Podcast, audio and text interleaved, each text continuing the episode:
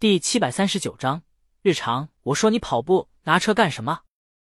女人快速走过来，原来你这儿玩起来了。走，给我跑步去。小胖子肚子疼，不情愿。你让我玩一会儿。玩什么玩？女人推了小胖子一把，小胖子纹丝不动。你再不迈开腿，就成球了。快走！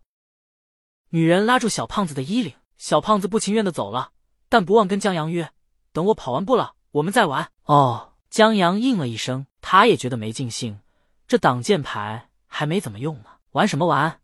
你还有钢琴课呢。女人心想：这人也是，这么大年纪了，还跟小孩一起玩，真的是。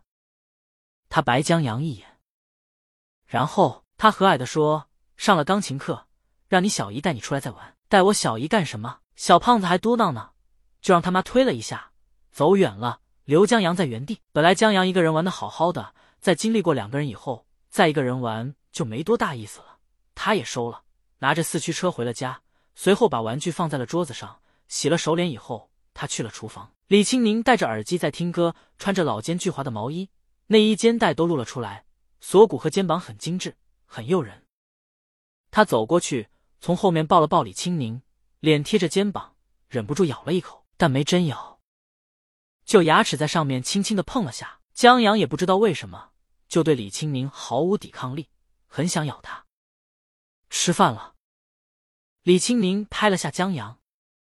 好，江阳把餐具放好。李青宁煎了牛排和芦笋，让江阳补充下蛋白质，顺便吃点绿色蔬菜。至于鲜榨的橙汁，也是江阳喜欢的，吃的时候很欢快，把霍比特人扫尾时熬的脑细胞都补回来了。饭后，李青宁去收拾一下，江阳洗完以后就坐在了沙发上玩游戏。最近刚出了一个新英雄，江阳觉得还挺好玩的，只是他玩的不好，所以。玩的时候还挺心虚的，生怕别人骂娘。毕竟对方可能就一个娘，他有俩呢，太吃亏了。但一看对面 ID，我催更，我骄傲，江阳心里的压力马上就没了。这局游戏他就是坑了，也不能怪他。对面五个人针对，不坑就见鬼了。事实上，队友也不怪他，因为在看见对面艺术性的越塔之后，队友们不由得惊叹：“沃日遇见职业选手了吧？”就是职业选手也没抗塔伤害这么完美吧？那没人说江阳了，江阳自然就拿真人当陪练，玩的勉强还算如鱼得水了。就在这时，门响了，江阳没听到。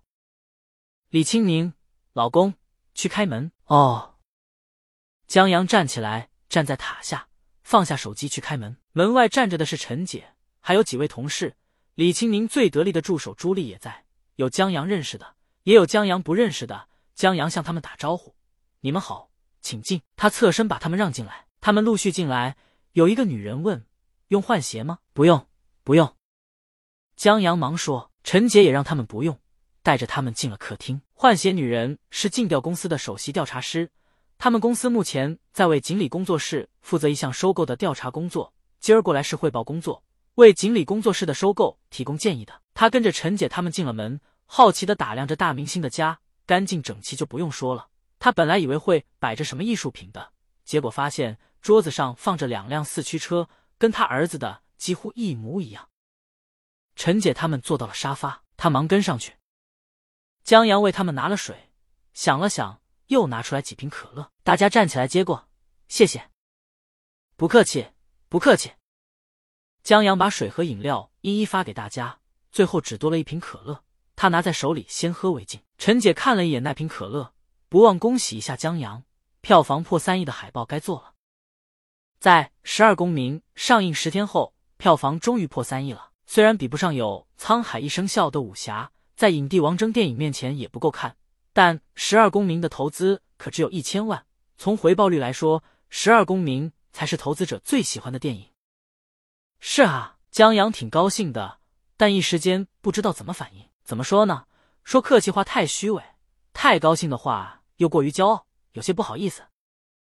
而且这里面真不全是他的功劳，他抄来的就不说了。网上不少人就说了，就《十二公民》现在这么高票房，这么多观众买票在电影院看，十几个人在一个房间里叨叨一个多小时，绝对有不少是鲤鱼去支持的。也确实如此，鲤鱼超话的小主持人就说了：“音乐圈的流量虐惯了，现在咱们是时候用票房让那些流量影视明星粉丝见识一下什么叫做顶流了。”看着他们的评论，江阳还挺不好意思的。如果票房再高点就更好了。调查师见江阳不知所措的反应，觉得还挺有意思的。在为他们端水以后，有陈姐在招呼，而且他们聊的江阳也不太懂，就忙逃走，坐在一旁拿起手机玩起了游戏。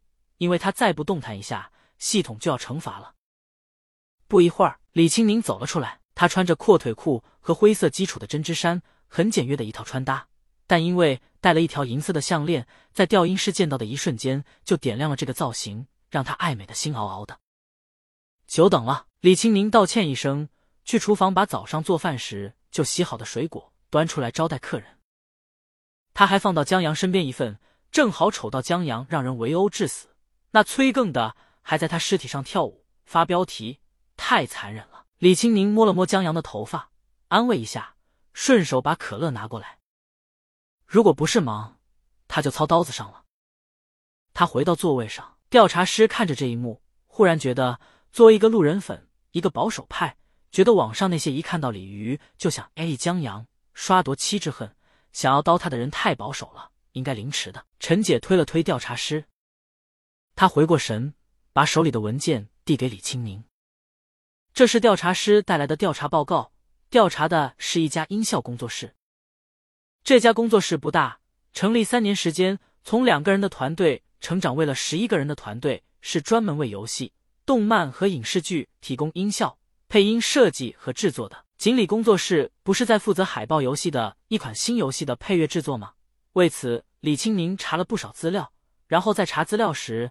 他发现这家工作室的音效挺有潜力和想象力的。他们最出名的作品是参加了一部恐怖片的音效制作。国内的恐怖片嘛，懂的都懂。片子剧情很烂，但音效很厉害，那片子也就靠音效吓人了。所以李青宁想投资这工作室。他们就着报告商谈起来。